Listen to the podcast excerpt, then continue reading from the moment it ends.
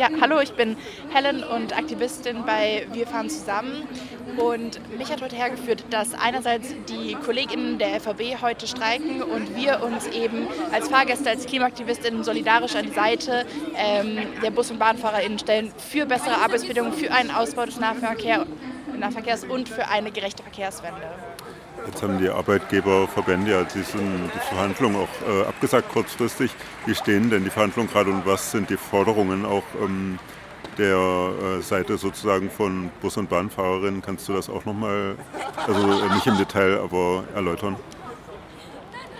Dass die Arbeitgeberverbände die Verhandlungen abgesagt haben, zeigt, wie wenig sie bereit sind, auf die Forderungen der Beschäftigten einzugehen.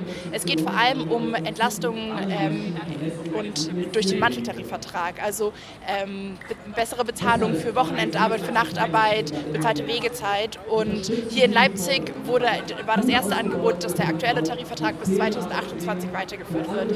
Dementsprechend haben wir jetzt auch heute den Streik hier und die Forderungen werden eben ergänzt durch die politischen Forderungen von uns als Klima Klimaaktivistinnen als Fahrgäste für 16 Milliarden Euro mehr für einen Ausbau des Nahverkehrs, für bessere Arbeitsbedingungen und eine Verdopplung der Kapazitäten des öffentlichen Nahverkehrs bis 2030. Wo hängt jetzt insbesondere also aus der Klimagerechtigkeitssicht auch, also wo, wo ähm, welche, ja, wo müsste mehr getan werden da?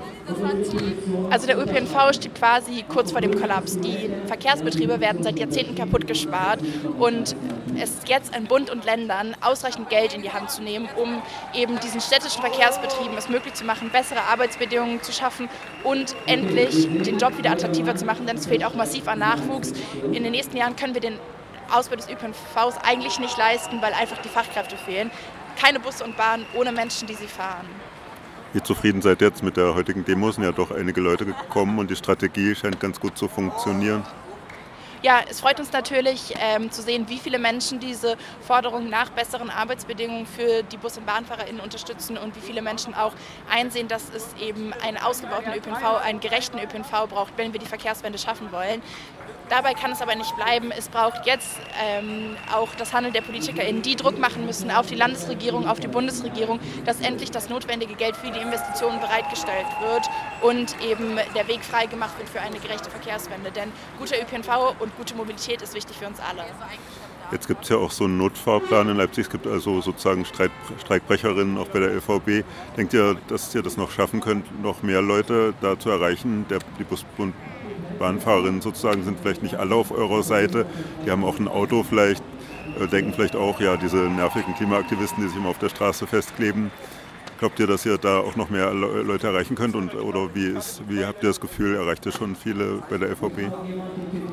Also wir versuchen natürlich weiter immer mehr Gespräche zu führen, mehr Kontakte aufzubauen und somit auch mehr Leute von den Zielen für bessere Arbeitsbedingungen zu überzeugen.